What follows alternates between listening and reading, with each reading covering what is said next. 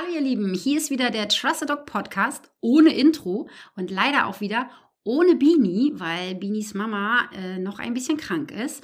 Dafür habe ich aber wunder, wunder, wunderbaren Ersatz besorgt. Oder Ersatz hört sich jetzt so doof an, ne?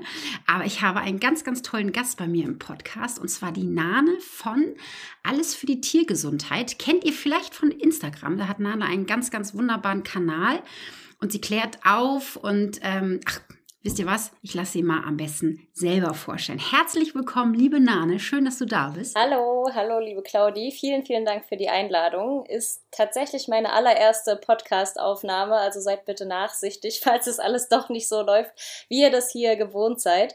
Ähm, ja, du hast es prinzipiell schon gesagt. Ich bin die Nane von Alles für die Tiergesundheit und habe auf Instagram eben das Profil Alles für die Tiergesundheit, wo ich schon seit knapp zwei Jahren jetzt über Qualzuchten aufkläre, vor allen Dingen im Bereich Hunderassen, aber auch so generell über das Leben mit Hund und was man da alles so zu beachten hat. Und seit Anfang diesen Jahres, seit Februar, bin ich auch fertig mit meinem Tiermedizinstudium und arbeite seit Mai in einer Kleintierpraxis und äh, ja, lebe quasi meinen Traumberuf. Total, ich kann mich noch richtig, richtig gut erinnern. Wir haben uns ja auf Instagram oder ich habe dich, glaube ich, irgendwann mal an. Ah, nee, warte mal, ich habe dich mal irgendwann angeschrieben, weil ich ja so ein kleines Projekt gemacht habe. Ähm, ich glaube, das war 2020, kann das sein, als ja Corona anfing oder so, ne? Oder ja, ja, ist auf jeden Fall schon ein bisschen länger her. Ja, ist schon ein bisschen länger her. Und da haben wir so eine kleine Kampagne gemacht. Ähm, oh, denkst du, ich habe das noch im Kopf, wo wir mh, hm, nicht gesprochen haben, sondern haben wir ja nur so ein Zettelchen hochgehalten. Was war denn das noch? Weißt du das noch? Da haben wir doch so ein kleines Video zusammengeschnitten. Von den Wettteams kann es sein oder war das? Ach, wir haben mittlerweile so viele, nee. so viele Projekte gemacht. Ich glaube, das kriege ich jetzt gar nicht auf die auf die Kette, was das da genau war. ich weiß das jetzt auch gar nicht mehr, aber ich suche das mal raus und dann besprechen wir das, wenn es ja vielleicht noch eine zweite Folge gibt. Delete, delete. Spoiler-Alarm.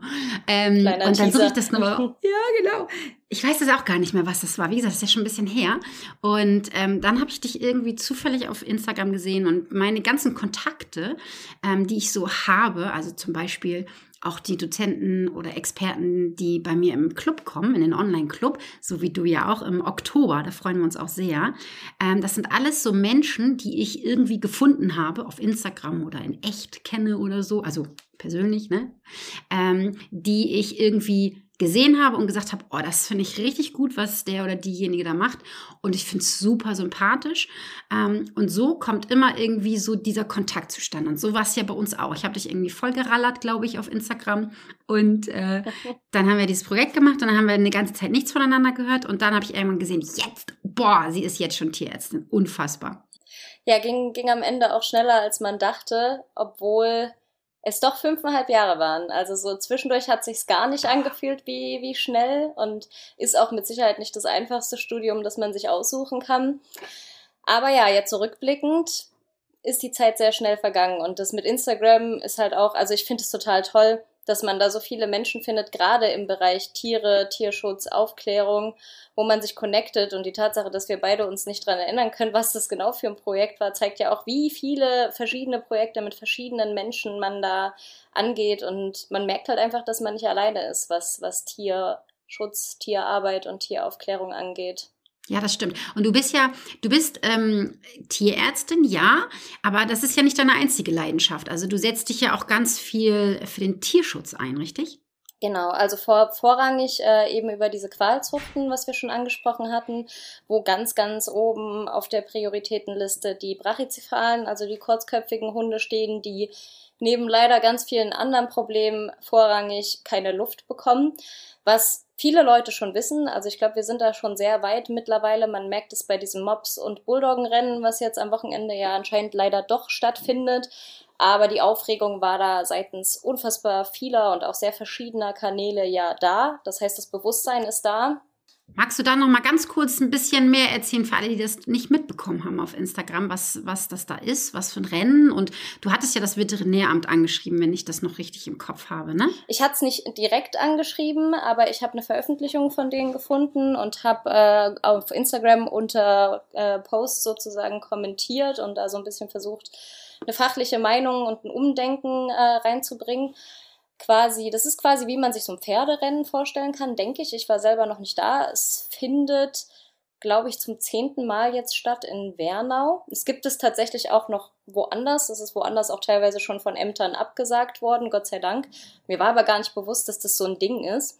Und äh, da rennen quasi nur, also ausschließlich Möpse und Bulldoggen, die ja kurzköpfige Rassen sind, also eben genau die, die nicht gerade rennen sollten durch die Gegend und äh, einer gewinnt halt quasi. Und das jetzt Anfang September. Wir haben zwar kühlere Temperaturen als noch vor ein bis zwei Wochen, aber es ist trotzdem noch sehr warm. Und ich merke das in der Praxis, dass gerade diese Rassen bei diesen Temperaturen immer noch nach 20 Minuten Weg zur Praxis hechelnd im Wartezimmer sitzen und ja, die sollen jetzt quasi um die Wette rennen. Das kann man sich vorstellen, wie sich mal den Mund und ein Nasenloch zukleben und dann seine Morgenjoggingrunde antreten. Ich glaube, da hat man selbst bei 15 oder 20 Grad nicht allzu viel Lust zu. Oh Gott, ja, nee, das glaube ich, das glaube ich. Wie ist denn überhaupt so deine Erfahrung? Ah, nee, bevor wir da jetzt eingehen. Also, ähm, was hast du denn gefunden? Ich, ich, ich glaube mich jetzt zu erinnern, ähm, dass die gesagt haben, mh, hm, das ist halt äh, sehr erfolgreich, wird sehr gut angenommen und die Tiere leiden gar nicht so, wie man immer so denkt, oder? Irgendwie so? War mir das, ist mir das im Kopf?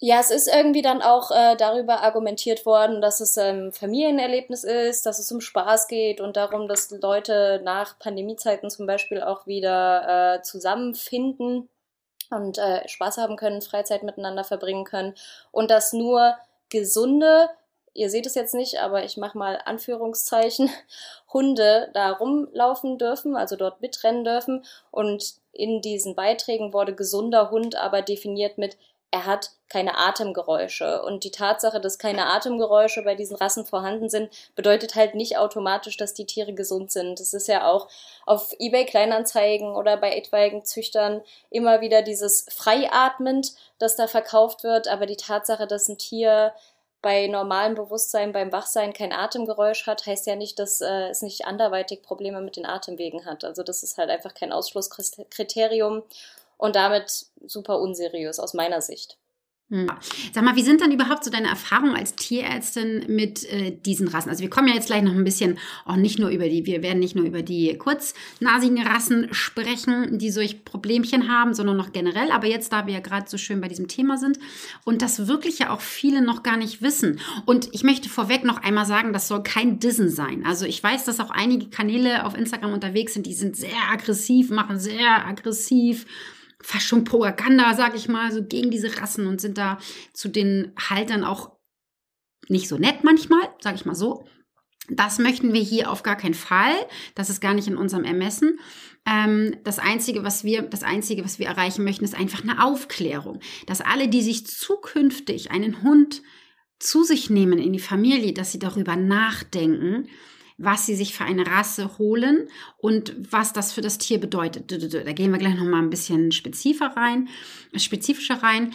Aber wenn wir jetzt noch mal auf dieses Thema jetzt wirklich zurückkommen, für dich oder du ja als Expertin, du siehst es ja wahrscheinlich, ich, ich hoffe nicht tagtäglich, aber das weiß ich nicht so genau. Wie ist deine Erfahrung mit diesen Rassen?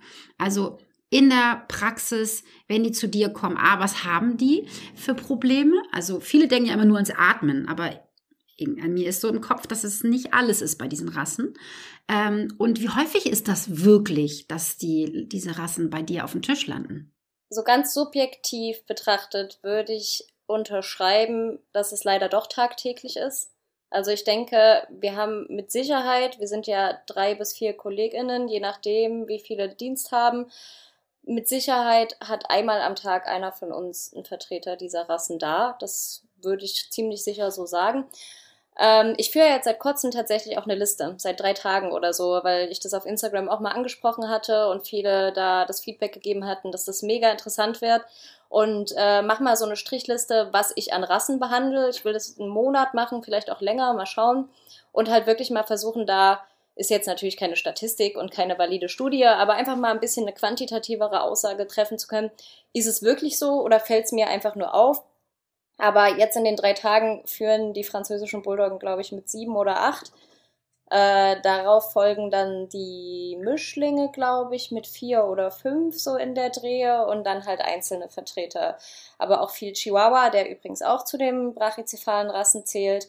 und äh, englische Bulldogge im Moment wieder mehr. Also die sind wieder mehr am Kommen. Bordeaux-Doggen. Ja, also leider doch schon die, die wir häufiger sehen. Jetzt erstmal subjektiv, hoffentlich in ein paar Wochen ein bisschen objektiver äh, als Aussage. Und die wenigsten kommen ja zu uns wegen Atemproblemen. Also ich hatte jetzt vielleicht zwei oder drei, seitdem ich Tierärztin bin, die wirklich wegen Atemproblemen da waren, weil das sind ja einfach Erkrankungen, die ganz woanders therapiert werden müssen. Dafür gibt es spezielle Kliniken, ähm, spezielle Abteilungen in Kliniken, die sich damit auskennen. Und das wäre auch mein Rat an alle Leute, die solche Tiere jetzt zum Beispiel schon haben. Nee. Äh, wie du gerade schon gesagt hast, das geht hier überhaupt nicht darum, jemanden an den Pranger zu stellen oder mhm. jetzt die Tiere auf der Straße auszusetzen, weil, oh mein Gott, es ist eine Qualzucht, sondern einfach dem Tier, das jetzt vielleicht schon da ist, das bestmögliche Leben, das schönste Leben zu ermöglichen und beim nächsten vielleicht drüber nachzudenken, eine andere Rasse zu wählen. Richtig, ne? Und das, was, was du auch sagst, genau, ich fand das total schön, was du eben gesagt hast. Ein schönes Leben und das bestmöglichste Leben, was dann ein Tier mit solchem Defizit nun mal, weil es ist nun mal ein Defizit, das kann man nicht schönreden, ähm, dann bekommen kann. Und dazu gehört eben auch, dass diese Halter wissen müssen, wenn die Temperaturen steigen, dann ist für alle Hunde ist es nicht schön, wenn man dann mittags spazieren geht. Aber für solche Rassen, da ist die Temperatur dann noch niedriger. Da würde man gar nicht dran denken. Was würdest du sagen? Was würdest du raten, wenn man, ähm, wenn jetzt die Temperaturen steigen? Ab welcher Temperatur würdest du längere Spaziergänge meiden mit solchen Rassen? Also ist ganz schwierig, das jetzt fest auf eine, auf eine Temperatur zu legen. Also ich glaube, da muss jeder auch nochmal seinen Hund äh, dann individuell anschauen, weil es gibt ja auch innerhalb von brachycephalen Rassen auch nochmal welche, die schlimmer und weniger schlimm betroffen sind. Also es gibt ja wirklich zum Beispiel diese Möpse, mhm. die gar keine Nase mehr haben, also die du von der Seite anschaust und die ein total planes Gesicht haben. Das ist natürlich nochmal schlimmer, als wenn wenigstens ein bisschen Schnauze vorhanden ist. Ich glaube, tatsächlich muss man sich Gedanken machen, und das ist jetzt auch eine ganz subjektive persönliche Meinung von mir, das habe ich nirgendwo gelesen oder so, aber ab 15 Grad fällt mir das auf, dass die Tiere vermehrt hecheln und es ist eine erschreckend niedrige Temperatur, finde ich. Ja. Und, das habe ich auch gerade gedacht. Ja. Und das ist halt, was ich zum Beispiel immer wieder sehe und ganz schlimm finde. Und ich glaube, das wird auch einfach oft falsch eingeschätzt von HundebesitzerInnen und dass sie das nicht böse meinen, aber die Tiere können selber nicht einschätzen, zu welchen Konsequenzen diese Einschränkung führt, die sie haben. Und zum Beispiel der Trieb, einem Ball hinterher zu rennen, ist da teilweise viel, viel stärker als zum Beispiel die Atembeschwerden in dem Moment. Und wir haben das in der Klinik, wo ich vorher war, wo ich eben zum Beispiel in dieser HNO-Abteilung rotiert bin als äh, Studentin, häufig dass die Tiere dem Ball hinterherrennen und die Besitzer, vielleicht weil sie auch nicht auf die richtigen Zeichen achten, man sieht es vorher schon, gerollte Zunge, massives Hecheln, Stressfalten, ähm, dass die Tiere dann einfach umfallen. Die rennen dem hinterher und fallen um. Manche kriegt man wieder zurück, aber die, die erleiden dann einfach einen Herzstillstand oder eine Hyperthermie, also eine, quasi eine Überhitzung des Gehirns und sind plötzlich tot. Um Gottes Willen. Um Gottes Willen. Und dann muss man ja auch mal sagen, die Hunde, ich meine, ich halte eh nichts vom Ballspielen, das ist, alle, die mich kennen, die wissen das, ne? Ähm, aber wenn man jetzt mal darüber nachdenkt, kein Hundebesitzer äh, macht das extra, ne? Alle machen das ja dem Tier zuliebe, denkt man, ne? Weil es dem Tier ja Spaß bringt. Bringt es ja auch, aber es gibt ja einmal Eutstress und es einmal Distress und Ballspielen ist in den allermeisten Fällen, auch nicht immer, aber in den allermeisten Fällen eher negativer Stress. Und ähm, Viele wollen ihrem Hund was Gutes tun und denken, wir spielen Ball und vielleicht auch mal, das ist so warm, ach komm, werfe ich mal kurz ein paar Bälle. Und genau das ist kontraproduktiv und besonders dann bei den Rassen, die nicht so gut atmen können. Ne? Also da muss man auf jeden Fall aufpassen. Also ihr lieben Hörer und Hörerinnen, Ach, werft doch einfach die Bälle weg. Man, es gibt so viele tolle Sachen. Man kann mit den Hunden so schön, so schöne Sachen machen. Man braucht überhaupt gar keinen Ball. Null, nada, wegschmeißen. Also, ja, das nochmal dazu. Ähm, wenn jetzt, was ist denn so das häufigste, was ähm, diese Rassen mitbringen, wenn sie jetzt zu euch kommen in die Klinik? an Beschwerden, außer jetzt, wir haben Fuß verstaucht oder so, ne? sondern wirklich, wenn wir jetzt wirklich mal an die Rassen denken, die da halt so diese Defizite haben, was ist denn so mit das häufigste? Also aus dem Bauch heraus bei äh, den französischen Bulldoggen und den Möpsen Allergien. Also viele mhm. von denen kriegen wirklich monatlich entweder Cortison oder neuere Präparate, die sehr gut funktionieren, aber zum Beispiel auch sehr teuer sind, äh, was man zum Beispiel auch mit abwägen sollte, wenn man sich eine solche Rasse zulegt. Das sind meistens Tiere, in die mehrere tausend Euro Tierarztkosten investiert werden. Das heißt, aus meiner Sicht ist es eigentlich total blöde, dass ich sage, hört bitte auf, diese Tiere zu kaufen, weil an denen verdiene ich tatsächlich am meisten. Aber es geht mir ja um das Tierwohl. Und diese Allergien ja. sind wirklich häufig bei denen. Also so Haarausfall, massiver Juckreiz, äh, Durchfallerkrankungen wegen Futtermittelunverträglichkeiten. Haben sie mittlerweile, denke ich, äh, den, den Labrador und den Golden Retriever übertroffen. Die sind da ja auch Kandidaten für.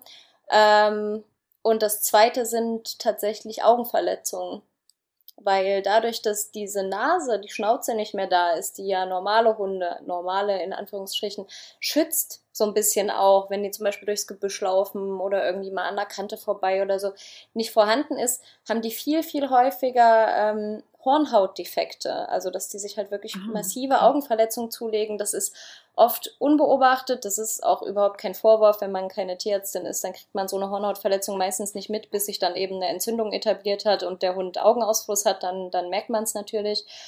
Oder in den allerextremsten Fällen, das habe ich selber aber noch nicht gehabt, nur von KollegInnen gehört, äh, bei Möpsen sogar so stark zurückgezüchtet, dieser, die Orbita, also quasi der knöcherne Bereich, in dem der Augapfel sitzt, dass die einfach rausfallen, wenn die Tiere irgendwo runterhüpfen zum Beispiel.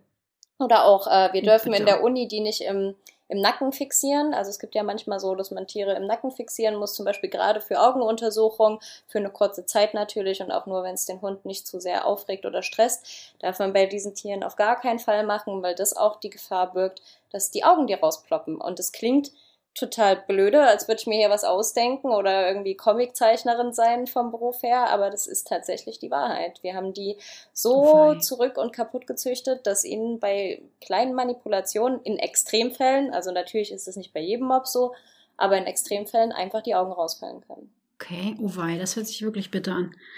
Ich habe mal, hab mal gehört, dass die, diese Rassen auch viel mit der Wirbelsäule zu tun haben, mit, äh, dass die da viel, viel Schwierigkeiten haben. Stimmt das? Kannst du das auch äh, so ja, sehen? Ja, auf jeden Fall. Also Bandscheibenvorfälle sind ähm, bei Mops, glaube ich, fast noch ein bisschen häufiger als bei der französischen Bulldogge. Was es bei der französischen Bulldogge sehr oft gibt, sind diese sogenannten Keilwirbel. Die sind ja in ähm, angesehenen Vereinen, müssen die auch getestet werden, wie viele Keilwirbel hat äh, eine französische Bulldogge. Das sind quasi wie so deformierte Wirbel, die eher dreieckig als viereckig, sage ich jetzt mal ganz grob sind. Ähm, da ist aber noch nicht wissenschaftlich nachgewiesen worden, dass diese Keilwirbel wirklich mit Bandscheibenvorfällen in Zusammenhang stehen. Deswegen kann man das bisher nur vermuten. Äh, aber ja, eben Bandscheibenvorfälle, die ja einhergehen mit zum Beispiel Lähmungen der hinteren Gliedmaßen oder Kotinkontinenz, gerade bei älteren Patienten auf jeden Fall. Und äh, bei den Möpsen mehr als bei den französischen Bulldoggen Patellaluxation, also das Herausspringen von Kniescheiben. Das hat dort fast äh, viele. Also noch mehr sind es bei den Chihuahuas. Wenn ein Chihuahua mit Lahmheit äh, mir angekündigt wird, ist direkt in meinem Kopf Patellaluxation. Ist ja auch eine brachycephale Rasse, die damit sehr zu kämpfen hat. Ähm, aber ja, Skelettprobleme, Allergien, keine Luft bekommen, das sind auf jeden Fall somit die drei häufigsten Dinge. Hast du Tipps für Hundehalter, die solche Rasse jetzt ja nun mal schon mal haben? Also ihr habt ja schon mitbekommen, wie gesagt, das soll jetzt kein Dissen sein an die äh, Hundehalter, die solche Rasse haben, um Gottes Willen. Und äh, ich bin auch eine Hundeschule, die natürlich auch, es gibt ja auch ähm, Kandidaten, die das sehr verteufeln und sagen, ich würde so eine Hunde nicht bei mir in die Hundeschule aufnehmen oder was weiß ich, wenn die dann bei mir sind, natürlich filme ich die auch oder so, ne? Und äh, na klar. Wenn ihr euch einen Hund zulegen wollt, ihr Lieben, dann solltet ihr wirklich gut überlegen, welche Rasse ihr ins Haus holt. Was ist das für eine Rasse? ähm, wie wurde die gezüchtet und so weiter und so weiter. Aber wir, für alle, die jetzt nun mal so eine Rasse haben, was ist so dein Tipp? Wo sollten sie darauf achten? Ähm, wir haben ja schon gesagt, okay, 15, um und bei 15 Grad, aber da ist ja jeder Hund individuell, haben wir ja auch schon gesagt. Da musst du mal gucken, wie lang ist die Nase, ist da überhaupt Nase oder ne? Ähm, und wie, wie anfällig ist dein Hund auch, ne? Aber wenn du jetzt so sagen kannst, okay, das mit der Temperatur nicht so viel und so weit spazieren gehen, gibt es noch etwas, was du den Rassen mit auf den Weg geben würdest oder den Hundehaltern dieser Rassen? Ähm, ich glaube, bei diesen Rassen würde ich sagen, es ist völlig in Ordnung zu Helikoptern. weil ich glaube, dass leider viele Leute das unterschätzen, was, was diese Erkrankungen und diese Beeinträchtigungen, die durch die Erkrankungen bestehen, für Schmerzen und für Leiden mit sich bringen, weil es eben auch häufig Rassen sind, die das nicht zeigen. Also die das erst sehr spät zeigen. Es gibt natürlich auch die andere Variante. Ich habe auch die Kandidaten, die bei den kleinsten Kratzern schon anfangen zu heulen und nicht mehr fressen und sich nicht mehr bewegen. Aber dadurch, dass die ja meistens auch so einen sehr netten, sehr lieben, fröhlichen Charakter haben. Das ist ja auch das, was mhm. an denen so geschätzt wird. Und das kann ich auch völlig ja. nachvollziehen. Das sind mir teilweise mit die liebsten Patienten, weil die einfach nett ja. sind. Das sind sehr nette Hunde. Ähm, aber die zeigen das nicht ganz so schnell. Und dieses, der schnarcht oder der legt seinen Kopf abends hoch, ach wie süß, es ist aber nicht süß, der versucht seine, seine Luftröhre zu strecken, um annähernd Luft im Schlafen zu bekommen dass man das nicht unterschätzt und dass man dem nachgeht. Oder wenn der halt immer mal humpelt draußen und die, die Kniescheibe rausrutscht. Ach, die geht doch wieder rein, so höre ich immer mal. Aber das ist jedes rein, jedes raus ist mit Schmerzen verbunden. Ich weiß nicht, es gibt mit Sicherheit äh, den einen oder die andere hier, die schon mal eine Patellaluxation hatte, gibt's ja auch bei Menschen. Das ist unfassbar schmerzhaft. Also das ist nichts, wo du eine Ibuprofen nimmst und sagst, ich gehe mal auf Arbeit. Ähm, unseren Tieren muten wir das aber zu. Die haben natürlich auch vier Beine, das gleicht es ein bisschen mehr aus als bei uns, aber trotzdem. Augenausfluss ist normal, krustige, verklebte, trockene Nasen sind teilweise normal. Also, dass die Sachen als rassetypisch abgestempelt werden und nicht als symptomatisch, als pathologisch hinterfragt werden. Das finde ich leider sehr oft sehr schade und sehr traurig, wenn die Tiere wegen Durchfall zum Beispiel zu mir kommen und ich sage, aber das Auge ist nicht ganz richtig, so die Nase, die muss eingecremt werden, weil der kommt mit seiner Zunge nicht da hoch, um das zu befeuchten und der hat auf beiden Seiten eine Patellaluxation Grad 2. Ja, ja, das ist aber schon immer so. Und das äh, fällt mir bei den Tieren sehr massiv auf das süße Schnarchen, das süße Hüpfen im Laufen, das äh, bitte einfach nicht als rassetypisch ansehen, sondern ernst nehmen, sich einen Tierarzt suchen, der auch, das gibt's leider auch, ähm, Tierärzte und Tierärztinnen, die das als rassetypisch abtun. Das ist auch nicht richtig. Dafür sind wir nicht im Jahr 2022, dass wir sagen, damit müssen die Tiere leben.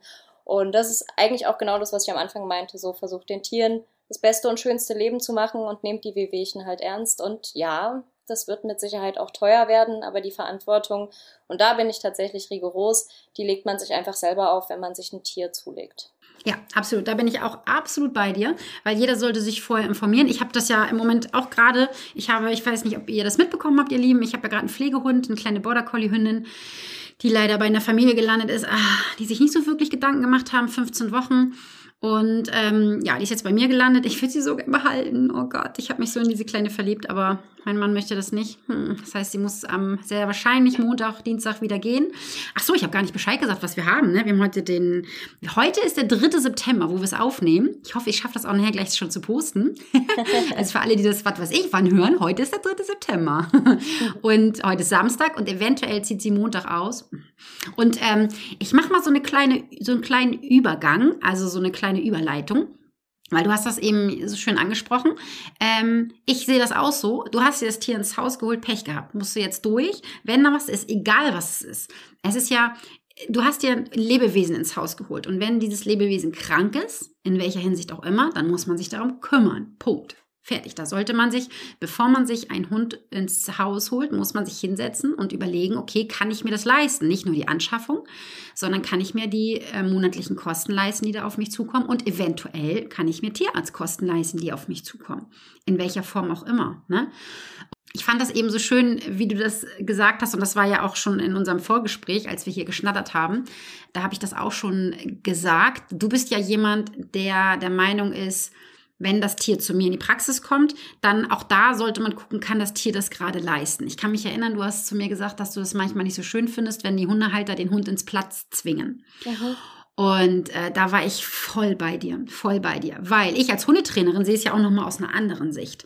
Das heißt, Oft sind das ja Hunde, die gar nicht so gut generalisiert wurden in dem Signal. Nehmen wir jetzt mal das Platz. Generalisiert heißt, dass das Platz in allen Situationen, in jeder Lebenslage, in allen Kontexten sicher ausführbar ist.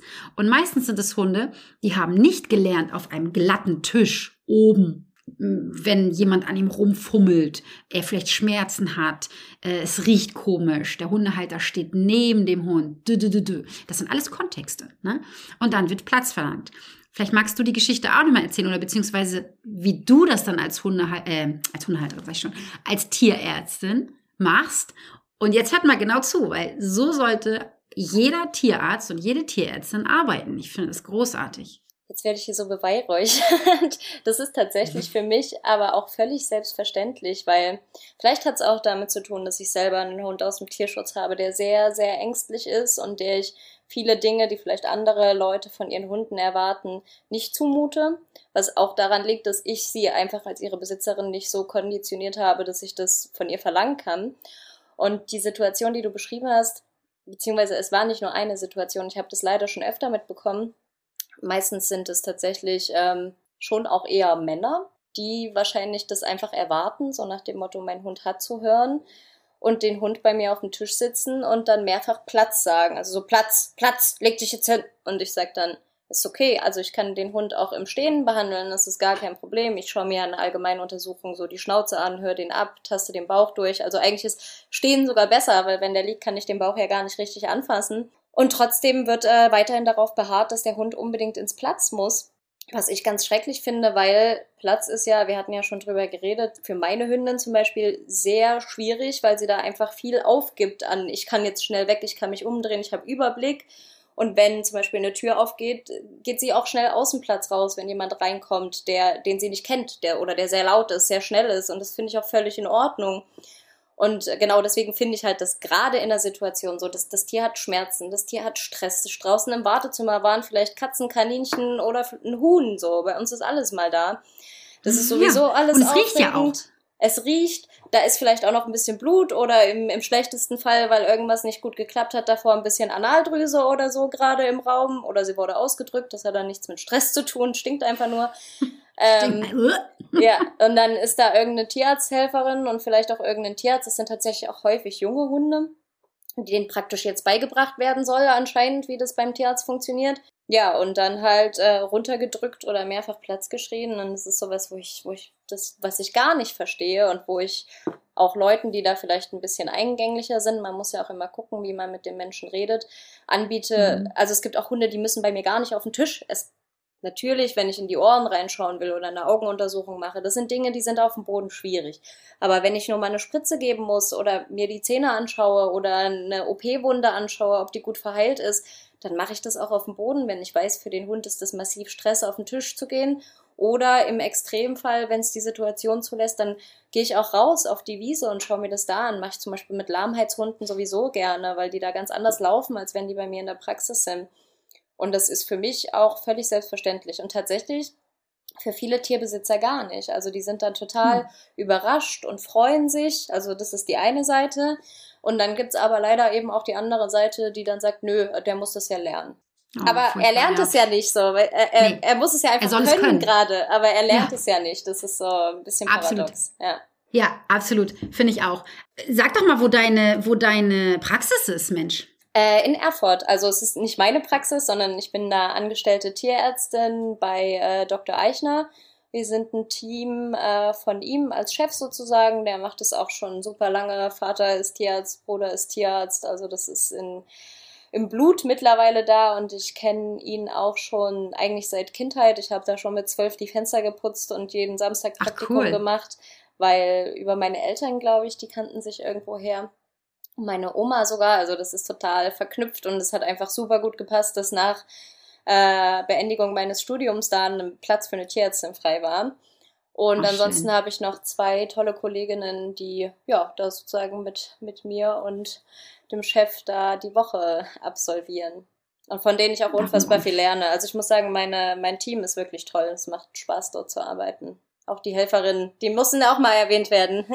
Ja, absolut, absolut. Also Hörer, alle Hörer und Hörerinnen, die in Erfurt, rund um Erfurt wohnen, alle, die jetzt hier bei mir sind, so, oh scheiße, das ist ein bisschen weit. genau, und ihr könnt ja auch, wie gesagt, ja immer gucken auf Instagram, alles für die Tiergesundheit. Da findet ihr die Nane. Im Oktober, am 13.10. haben wir die Ehre, da kommst du ja zu uns. Und da werden wir drüber sprechen, ähm, wann erkennt man eigentlich, wenn der Hund krank ist. Das ist ja auch immer so sehr spannend, finde ich.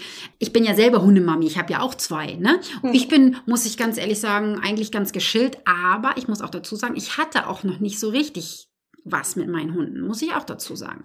Wo ich eine richtige Muschi bin, ich habe ja Goldies und äh, die hängen leider mit dem Hotspot an. Und da bin das, oh, das kann ich immer gar nicht so. Da muss Bini immer kommen und die muss das dann immer wegrasieren. Aber ich kann das auch immer nicht. Ich denke immer, ich tue den weh und oh, ich, das ist für mich auch ekelhaft. Und dann supscht das so und dann kann ich da nicht. Bini, die ist Krankenschwester, ne?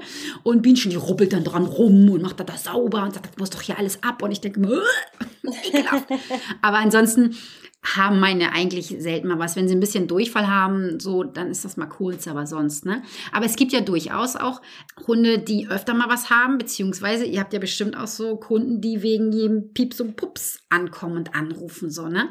Das werden wir im Club besprechen, ihr Lieben. Also, falls ihr da äh, die Expertise von Nane nochmal haben wollt, dann wisst ihr ja, guckt auf die Internetseite, ähm, macht euch da schlau. Wie sieht es überhaupt aus? Wann sagst du, okay, es ist unbedingt zwingend nötig, dass ihr den Tierarzt anruft? Oder wo sagst du, auch mal ein bisschen den Ball flach halten? Und dann würde ich dich auch gerne nochmal nach dem Notdienst gleich fragen. Der mhm. sieht hier bei uns auch ein bisschen anders aus. Aber nehmen wir erstmal das Erste. Wo würdest du sagen, doch, doch, nimm die Beine in die Hand, das muss unbedingt jetzt ein Tierarztbesuch sein? Oder wo du sagst du, oh, wir kriegen ständig den gleichen was weiß ich, Anruf und da fragt der Kunde und du denkst, oh, also wirklich, das. Also das ist tatsächlich super schwierig, dir hier pauschal irgendwie schnell zu beantworten, weil das ja unfassbar abhängig ist von Alter, von Geschlecht, von, von Rasse oder so. Also zum Beispiel, wenn ich, wenn ich einen großen Hund habe, der hat gerade gefressen und ich bin mit dem Gassi gegangen und jetzt versucht der permanent sich zu übergeben, dann wären bei mir mhm. absolut, und es kommt nichts raus, dann wären bei mir die absoluten Absolut. Alarmglocken, Magendrehung, in die nächste Klinik so schnell handeln wie möglich. Ja. Oder bei einer, bei einer Hündin, die vor ein paar Wochen in der Läufigkeit war und jetzt äh, warm ist, vermehrt trinkt, vermehrt uriniert, würde ich direkt an eine Gebärmuttervereiterung denken und auch das abklären lassen, selbst wenn kein Ausfluss rauskommt, weil es die auch geschlossen gibt und das sind die gefährlichsten. Ähm, das wäre jetzt so akut das Erste, was mir an Notfällen einfällt, allergischer Schock. Also wenn, wenn eine Biene beißt, würde ich mich auch, äh, beißt sage ich schon, eine, eine, Biene sticht oder eine Wespe, würde ich mich auch schon oh, mal... Da, da muss ich dir mal erzählen, das hatte ich, das hatte ich mal im Junghundekurs, tatsächlich beim Mops. Und äh, die süße Luna, hallo, hallo, ich weiß, dass du äh, Hörerin bist, begeisterte Hörerin. Und ich glaube, diese Folge wird für dich auch ganz wertvoll sein. Und das hat mir tatsächlich mal gehabt, die wurde von bei mir auf dem Hundeplatz von einer Biene gestochen und zwar hier in die Schnauze rein. Und die habe ich auch tatsächlich sofort in die, in, äh, zum Tierarzt geschickt, weil äh, ein Mops. Und sie kann sowieso nicht so gut atmen und das fällt ihr schwer. Und dann habe ich gedacht, wenn die jetzt hier bleibt, es muss ja nicht sein, aber wenn, ja. und das schwillt irgendwie an oder so. Nee, ich habe gesagt, das ist mir viel zu unsicher. Sie saß im, saß im Wartezimmer. Ähm, es ist nichts passiert. Es war wirklich alles. Und, aber der Stachel war wirklich noch drin. Wir haben ihn so rausgezogen. Aber es ist alles gut gegangen. Aber lieber da sitzen und es ist gut gegangen, als dass wenn sie jetzt bei mir auf dem Platz geblieben wäre und das wäre angeschwollen und wir hätten nicht reagieren können oder so, ne? Genau. Was sagst du denn so, zum Beispiel Durchfall? Viele Hunde haben ja immer Durchfall. So, würdest mhm. du sagen, komm, wart mal einen Tag oder? Ja, also zum Beispiel tatsächlich sind zwei Drittel der Durchfallerkrankungen heutzutage futtermittelbedingt. Also entweder mhm. es ist das falsche Futter und es hat sich eine Unverträglichkeit entwickelt oder es gab bei Oma mal ein Leckerli, das eigentlich nicht ganz richtig war oder es ist irgendwo unterwegs was aufgeschnappt worden. Ähm, das heißt, in den meisten Fällen mit Null-Diät, also mal einen Tag nüchtern lassen, was auch sehr vielen Leuten sehr schwer fällt, aber keinen Hund umbringt. Ähm, und dann ein bisschen Schonkost. Oh, das erzähl mal Nala. Also ich glaube, die würde dir was anderes erzählen. ja, mein Hund ist da auch nicht begeistert, aber der Magen-Darm-Trakt, der freut sich, wenn er gerade gereizt ist. Genau. Und dann danach ein bisschen Schonkost anbieten und man hat dann das Gefühl, dass mit dem Nichts füttern und danach wieder langsam mit ein bisschen Reis, bisschen Hühnchen ohne Gewürze anfüttern, dass das schon wieder besser wird. Dann ist das vielleicht auch was, wo man nicht direkt zum Tierarzt muss.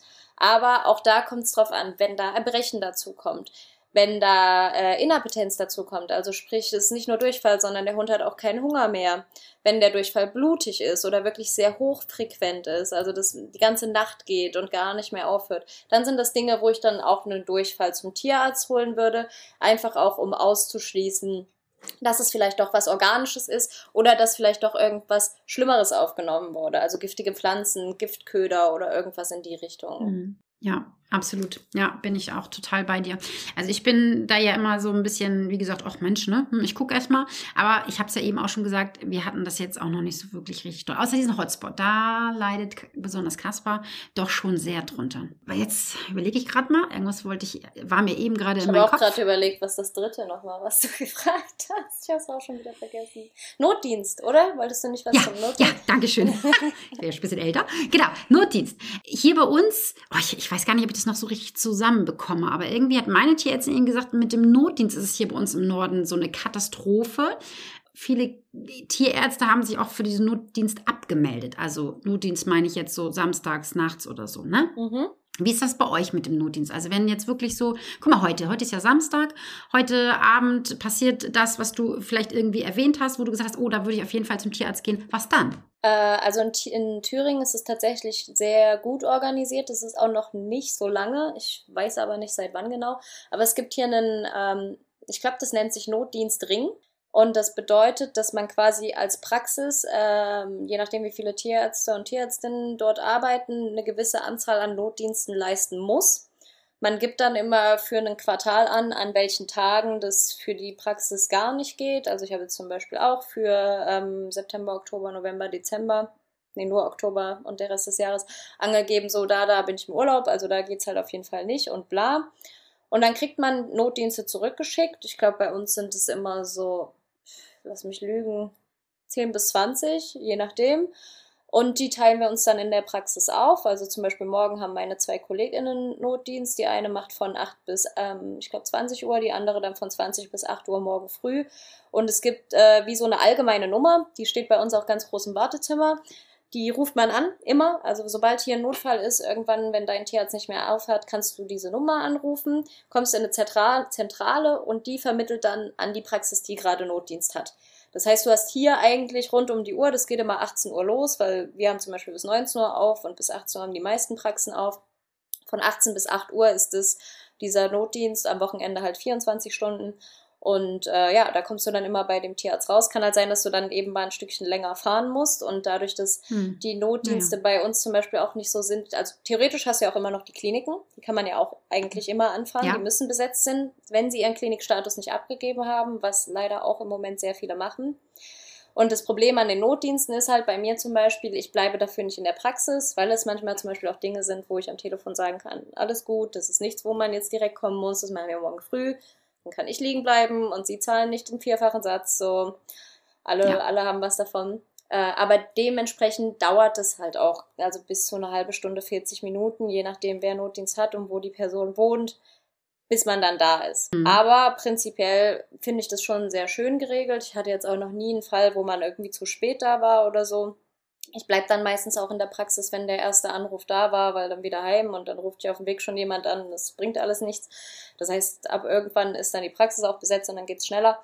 Ähm, aber das ist schon sehr, sehr gut geregelt, denke ich, so für die Tierhalter. Mm, ja, hört sich gut an. Finde ich auch. Genau.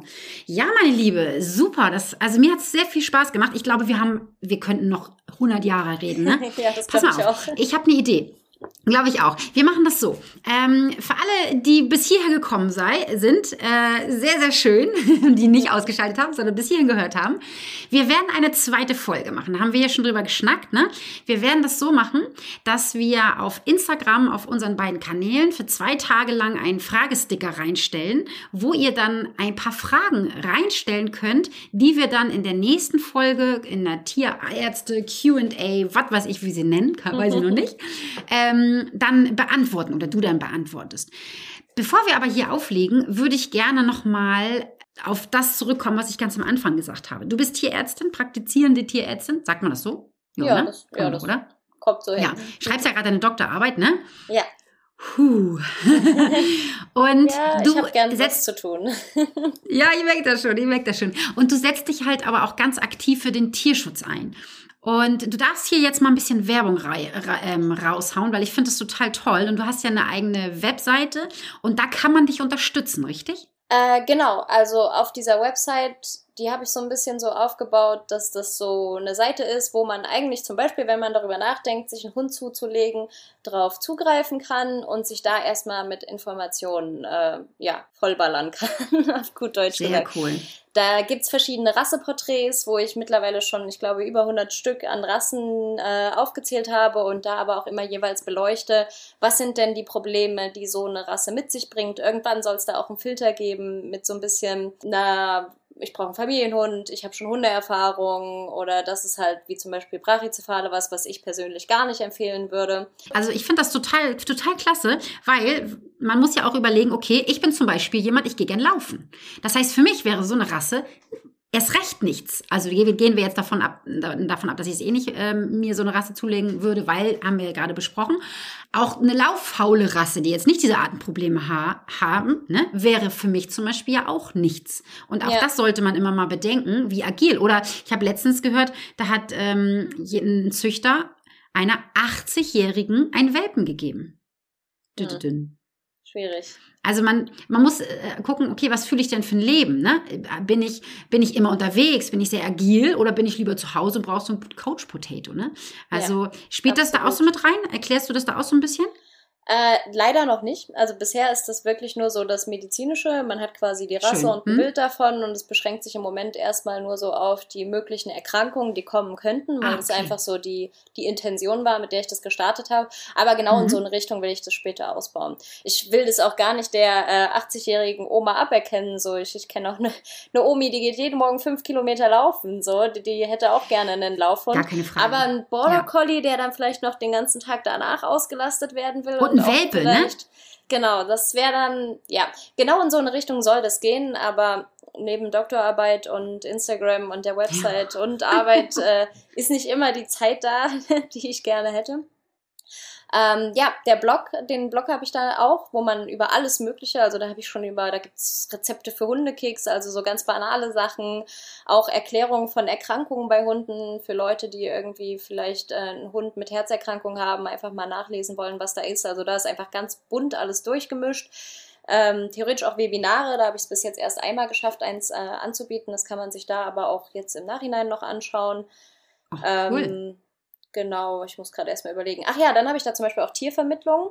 Das ist bei mir ähm, aber nur, nur Tierschutzhunde und da habe ich nur Organisationen drinne, wo ich die Leiter entweder persönlich kenne oder selbst vor Ort war.